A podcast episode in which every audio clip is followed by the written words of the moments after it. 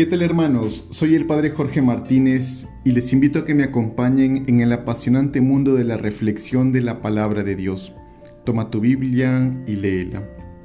Nos encontramos en el sexto domingo del tiempo ordinario, en el ciclo A, y continuamos reflexionando el Evangelio de Mateo en el capítulo 5, versículos del 17 al 37. Jesús el Cristo viene a anunciarnos el reino de Dios. Nos ha dicho que nuestro destino es la felicidad, las bienaventuranzas, ser dichosos, es el único fin del ser humano. Pero para ello debemos escuchar constantemente su palabra y seguir sus mandamientos. Jesús nos dice hoy en el Evangelio que Él no ha venido a abolir la ley, no ha venido a cambiar la ley de Moisés. Lo que ha venido es a darle pleno cumplimiento, a perfeccionar esa ley de Moisés. Y nos indica el Señor tres mandamientos. Han oído que se dijo a los antiguos, no matarás, y el que mate será reo de juicio. Pero yo les digo, todo el que se deja llevar de la cólera contra su hermano será procesado. Y si uno llama a su hermano imbécil, tendrá que comparecer ante el Sanedrín. Y si lo llama necio, merece la condena de la gehenna, del fuego. Por tanto, si cuando vas a presentar tu ofrenda sobre el altar, te acuerdas allí mismo de que tu hermano tiene quejas contra ti, deja allí tu ofrenda ante el altar y vete primero a reconciliarte con tu hermano. Y entonces vuelve a presentar tu ofrenda. Con el que te pone pleito, procura arreglarte enseguida, mientras van de camino. No sea que te entregue al juez y el juez al alguacil y te metan en la cárcel. En verdad te digo que no saldrás de allí hasta que hayas pagado el último céntimo. Hermanos, Jesucristo ya ha pagado por nosotros hasta el último céntimo. Debemos unirnos a la cruz de Jesús, unirnos a su sacramento, porque no es necesario que nosotros hagamos esa paga, pero solamente si nos unimos completamente a Él y a su palabra. Jesús nos hace recordar el quinto mandamiento, no matar que no se trata solamente de no asesinar, de no quitarle la vida a alguien, se trata de lo que hay en nuestro corazón, de no odiar, de no guardar rencor. ¿Queremos ser ciudadanos del reino de los cielos? ¿Queremos pertenecer a la ciudad de Dios? ¿Este país de las maravillas, este país de nuestros sueños? Pues dispongámonos a no matar. ¿Y qué significa no matar? no odiar, no guardar rencor en nuestro corazón, no guardar resentimientos. Hermanos, la vida es un camino. Y dice la palabra de Dios, arréglate con tu hermano mientras todavía van de camino. Mientras todavía estamos en este mundo, que somos peregrinos hasta que lleguemos a la patria celestial, pues arreglemos nuestras diferencias.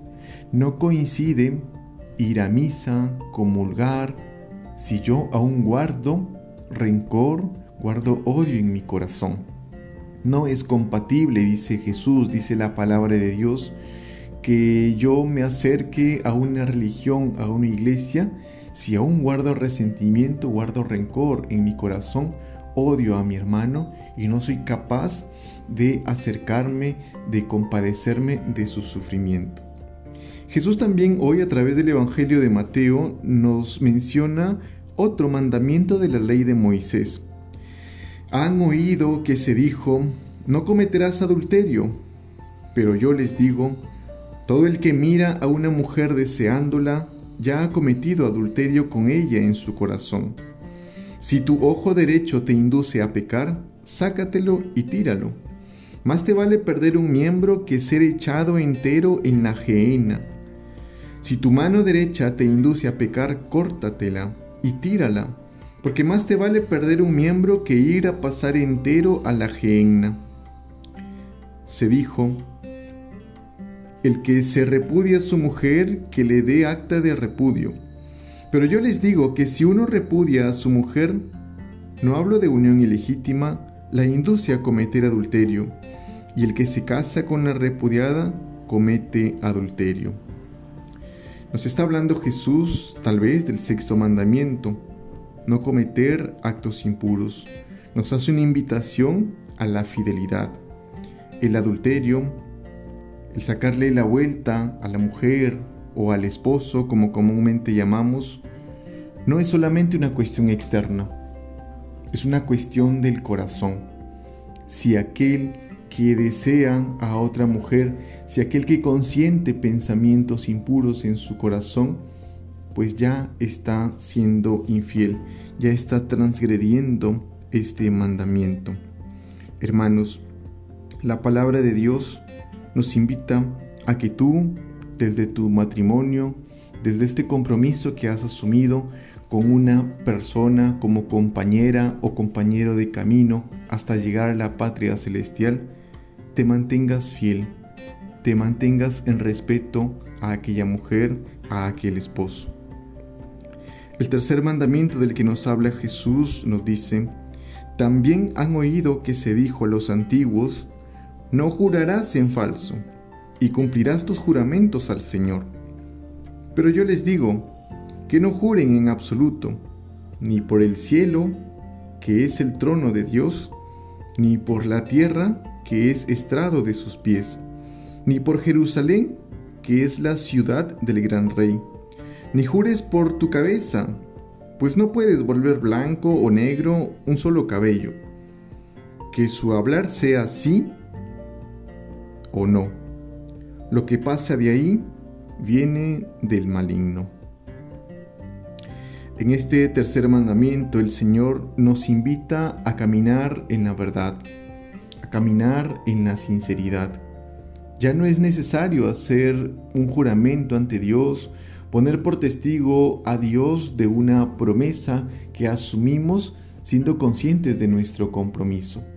Ya no hace falta jurar ante Dios porque nuestra palabra debe ser verdadera, porque las personas con quienes hacemos trato, con quienes conversamos, deben llegar a un punto y a una capacidad de confiar por nuestra propia palabra, porque todo lo que sale de nosotros o debería salir de nosotros es la verdad, es Cristo. La verdad, hermanos, es una persona. No necesitamos poner por testigo a Dios de nuestras promesas, porque nuestras promesas de por sí ya deben estar dirigidas a la verdad. En este camino de la vida debemos revisar siempre nuestro comportamiento y también nuestro corazón ante Dios, ante su palabra.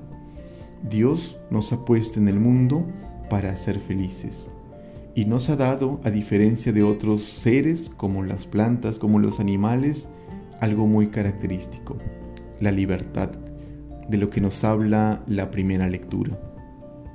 Dios pone ante ti el agua o el fuego, la vida y la muerte. Depende de cada uno qué escogemos. Dios nos ha dado la razón. Dios nos ha dado una inteligencia para poder escoger siempre el bien. Pero por esta herida que tiene el ser humano, a veces decidimos mal. ¿Y qué pone Dios ante ello? La sabiduría de la que nos habla el apóstol San Pablo. Dios que te creó sin ti, no te salvará sin ti, nos dice San Agustín. Reza como si todo dependiera de Dios y trabaja como si todo dependiera de ti.